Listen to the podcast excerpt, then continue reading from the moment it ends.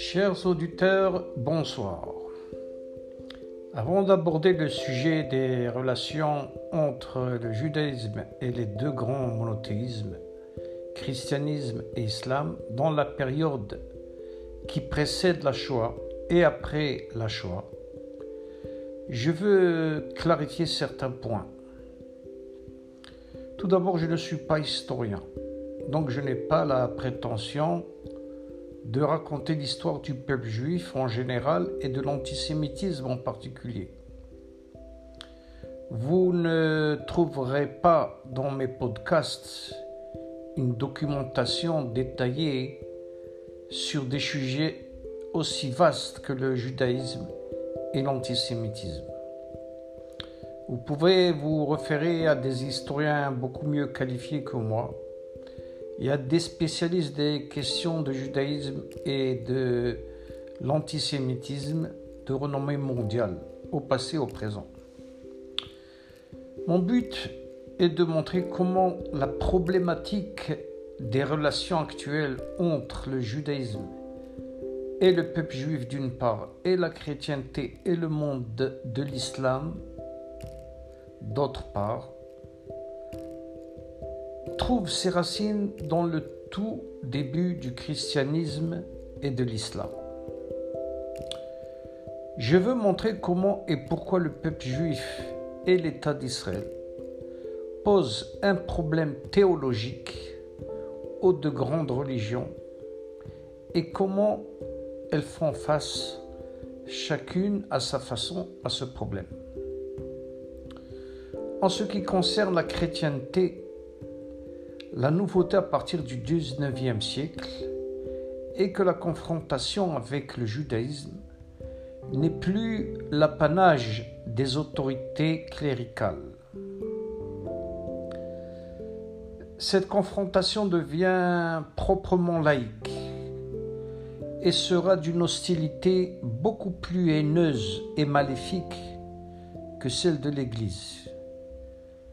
Bien qu'elle n'a pas de caractère religieux, elle sera profondément imprégnée de motifs proprement chrétiens basés sur la diabolisation au XIXe siècle jusqu'à la période pré-Shoah et sur la culpabilité période post-Shoah.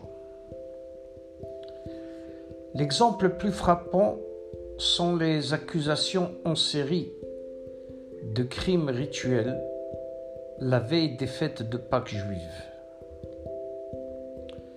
Je rappelle que l'accusation de crimes rituels faisait suite à un faux témoignage du meurtre d'un enfant chrétien par les juifs pour utiliser son sang à la cuisson de galettes cachères ce qui s'appelle en hébreu matzah. Nous verrons comment ces motifs intégreront l'antisémitisme musulman, pas seulement après la création de l'État d'Israël, mais bien avant. Je, répète que je n'ai pas la prétention de décrire l'antisémitisme du XIXe siècle jusqu'à l'avènement du nazisme.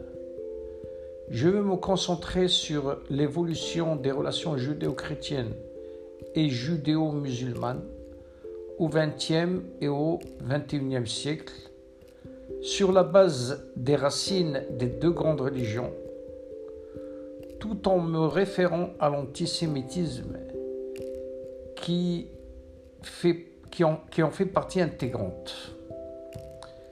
Après cette introduction, entrons dans le vif du sujet. En me concentrant sur la période pré-Shoah, l'événement fondateur de la confrontation judéo-chrétienne dans cette période est, à mon avis, la publication des protocoles de Sion, des sages de Sion. Ce document a été publié pour la première fois par la police tsariste russe en 1903 on ne connaît pas l'auteur de ce document. Il y a des théories sur quelques auteurs présumés. mais il est bien évident qu'il a été rédigé quelques années avant sa publication. Je ne veux pas m'attarder là-dessus. Ce document réunit des comptes euh, rendus d'une vingtaine de prétendues réunions secrètes de sages juifs, élaborant un plan complotiste comportant une série de guerres et de révolutions sanglantes visant à anéantir le monde chrétien. Le document sera publié dans sa version complète en 1905 par un écrivain et éditeur russe du nom de Serge Nilus, qui prétendra que les protocoles proviennent du congrès sioniste de Bâle en 1897, ce qui est faux. Il est traduit en plusieurs langues avec une diffusion internationale. Il devient best-seller. Un article du quotidien londonien Times du 8 mai 1920 tend à démontrer l'authenticité de ce document. L'énorme notoriété des protocoles aura pour effet de véhiculer l'antisémitisme en Russie, en Europe et en Amérique, avec l'aide du constructeur d'automobiles Henry Ford, et va servir de référence à un certain Adolf, Adolf Hitler quand il rédigera son sinistre ouvrage Mein Kampf. Donc, il ne se fait pas de doute que les protocoles ont préparé le terrain à la propagande nazie et donc à la Shoah. L'influence des protocoles ne se limite pas avec la Shoah. Sa diffusion continuera à aller bon train dans le monde arabo-musulman avec la création de l'État d'Israël. Son influence se reflète dans le cinéma, la littérature, la presse et les arts, tout comme le livre Mein Kampf d'ailleurs. Même dans le monde occidental, dans certains milieux d'extrême droite, gauche comme de droite, les protocoles continuent à être légitimés. Mais il faut le dire que cette légitimation ne fait pas le consensus des, intellectuelle de renommée de, de tous bords. Elle est plutôt ancrée dans la gauche radicale qui se dit antiraciste et anticoloniale, évidemment dans l'extrême droite. Je ne vais pas m'attarder sur la Shoah à proprement parler. Je n'en ai pas les compétences, mais plutôt sur ses causes profondes et sur le changement radical qu'elle génère dans l'attitude de l'Église et dans une certaine mesure du monde musulman. En ce qui concerne les protocoles, bien que l'auteur de ce document reste une énigme et on ne sait pas s'il est un homme d'église ou une femme, c'est aussi une possibilité, ou un laïc, il n'en reste pas moins que le terreau d'où il a puisé les idées de, complot juif international, a été longuement cultivé par l'Église, qui depuis son avènement n'a cessé de diaboliser les Juifs en l'assimilant à Judas Iscariote, qui selon le Nouveau Testament a livré Jésus-Christ aux Romains, qui l'ont condamné à mort à la demande de la prêtrise juive. Des dizaines de, générations doctrinement de doctrinement clérical des masses chrétiennes à la, à la diabolisation du peuple juif ont imprimé les cerveaux au point même qu'un laïc ou même quelqu'un libre de tout dogme chrétien ne peut échapper à cet endoctrinement. Donc les protocoles ne sont pas ne sont que les fruits pourris de la diabolisation séculaire du peuple juif qui a engendré la, Shoah en fin de compte. L'Allemagne nazie n'est pas le seul coupable de la Shoah, mais aussi la complicité active des pays européens conquis. Et il faut le dire, le silence ô combien révélateur de l'Église en général, bien qu'il y ait eu des exceptions loin d'être sporadique et donc je n'ai pas et dont je n'ai pas la moindre volonté d'amoindrir. Autre événement de la période pré-Shoah qui a envenimé la confrontation judéo-chrétienne et la révolution bolchevique de 1917 en Russie. La raison est la participation prédominante de révolutionnaires d'origine juive dans le conflit qui oppose les bolcheviks aux réactionnaires russes blancs, notoirement antisémites, qui accusent les juifs d'avoir dirigé un complot international pour anéantir l'empire chrétien russe. Il n'y a aucun doute que cette accusation se base sur les protocoles et elle sera véhiculée par la propagande réactionnaire dans les milieux de l'extrême droite occidentale et attisera les violences anti-juives dans toute l'Europe et pas seulement en Allemagne. Alors s'il est vrai que les juifs russes ont été largement représentés dans la gouvernance bolchevique qui affronte les Russes blancs, il faut noter qu'ils l'ont fait en tant que citoyens russes et que la plupart d'entre eux se sont démarqués de leur origine juive jusqu'à être hostiles à leurs coreligionnaires restés fidèles à la tradition juive. D'ailleurs, cela ne leur a pas servi durant les purges staliniennes et ont été les premiers à être frappés par elles justement à cause de leur origine juive. En terre d'islam, la période pré-choix apparaît un nouveau phénomène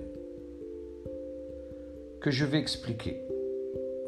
Jusqu'à la fin du 19e siècle, l'antisémitisme chrétien et l'antisémitisme musulman ont évolué parallèlement sans qu'il n'y ait de point de contact entre eux. Avec le début de l'entreprise sioniste, se crée un phénomène de collusion entre les deux antisémitismes. Le point de contact se situe en Palestine à l'aube du XXe siècle. le retour des Juifs en Palestine, qu'on appelle en hébreu Aliyah, engendre une série de pogroms contre les localités juives en Palestine en 1921 et durant la révolte arabe des années 1935-1939. Ces pogroms ont été orchestrés par l'autorité religieuse musulmane en Palestine. Est-ce que les populations chrétiennes palestiniennes étaient complices des attaques musulmanes contre les juifs, attaques menées par le mufti de Jérusalem? Je n'ai pas de documentation sur ce sujet. Mais ça serait un sujet intéressant de recherche historique. Mais il n'en reste pas moins que les chrétiens de Palestine se sont pleinement identifiés avec le mouvement nationaliste arabe qui a lutté pour l'éradication de toute présence juive en Palestine. La question est comment la confrontation judéo-musulmane a pris un tournant religieux Bien que l'autorité sioniste responsable de l'établissement des, localités juives en Palestine était proprement laïque. La réponse, à mon avis, est à trouver dans les fondements même de l'islam, qui se voit comme la continuation et la finalité du message monothéiste juif au monde. Donc les Juifs devaient s'assimiler à la nouvelle religion et reconnaître en Mahomet le dernier messager divin. Le problème, c'est que les Juifs, dans leur ensemble, ne reconnaissent pas Mahomet et voient en lui un faux prophète, tout comme Jésus-Christ, en hébreu Navi Sheker. Les Juifs deviennent les ennemis théologiques par excellence car ils sont les premiers qui ont détenu la véracité de la foi en un Dieu unique. Cette supériorité, les musulmans vont tout faire pour la briser. Certes, les Juifs ont été élus par Dieu, mais pour le Coran, ils ont falsifié le message divin. Et donc, pour cette faute et bien d'autres, leur élection a été abolie. Tout ce qui a été raconté sur les relations tendues et hostiles entre Mahomet et les Juifs se base sur des sources et des traditions musulmanes qui vont finir par s'imposer dans l'islam après Mahomet. Je doute fort qu'elles reflètent ce qui s'est réellement passé entre Mahomet et les tribus juives.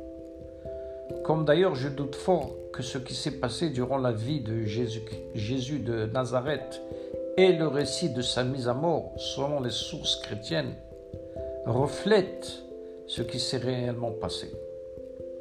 Mais ce qui compte, ce n'est pas ce qui s'est réellement passé, mais c'est ce que les autorités religieuses chrétiennes et musulmanes ont choisi de transmettre aux générations futures. Et on voit les répercussions de cette transmission dans la confrontation violente avec les Juifs en Palestine au début du XXe siècle. Alors une nouvelle question se pose. Pourquoi ce n'est qu'au début du XXe siècle, avec le début de l'entreprise sioniste, que cette confrontation va non seulement se déchaîner, mais aussi unir les chrétiens et les musulmans contre les juifs. Alors ça, ce sera le sujet du prochain épisode. Pour le moment, concentrons-nous sur la confrontation des alliances arabo-européennes contre les juifs en général et les localités juives en Palestine dans la période de la pré-Shoah. Le côté européen de cette alliance est plutôt laïque. Il se situe dans les milieux nazis et fascistes en Allemagne et dans la droite et l'extrême droite européenne, tandis que le côté arabe est représenté par des milieux islamiques. En Égypte, la confrérie des frères musulmans tente à imiter les partis nazis et fascistes qu'ils voient, en eux des modèles totalitaires d'instauration de la loi islamique dans toutes les terres d'islam. La grande révolte arabe en Palestine dans les années 1935-1939 est la grande occasion pour la confrérie pour se joindre militairement au mufti de Jérusalem dans, sa confrontation contre les Juifs.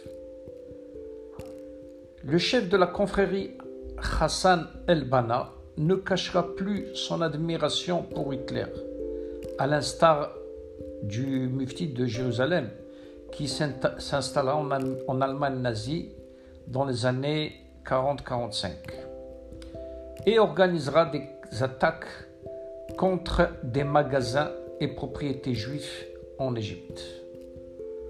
On peut dire que dans la période de la pré-Shoah, que la xénophobie musulmane va connaître un dangereux clivage elle ne sera plus dirigée contre les juifs et les chrétiens, mais contre les juifs seulement. Cette xénophobie se, se transformera en antisémitisme virulent et sera à l'origine de l'antisémitisme qui va essaimer dans tous les pays musulmans de l'après-guerre sous le masque de l'antisionisme. Alors, euh, je vous dis au revoir au prochain épisode. Merci de m'avoir écouté. Envoyez-moi vos, vos commentaires et je promets de vous répondre. Shalom.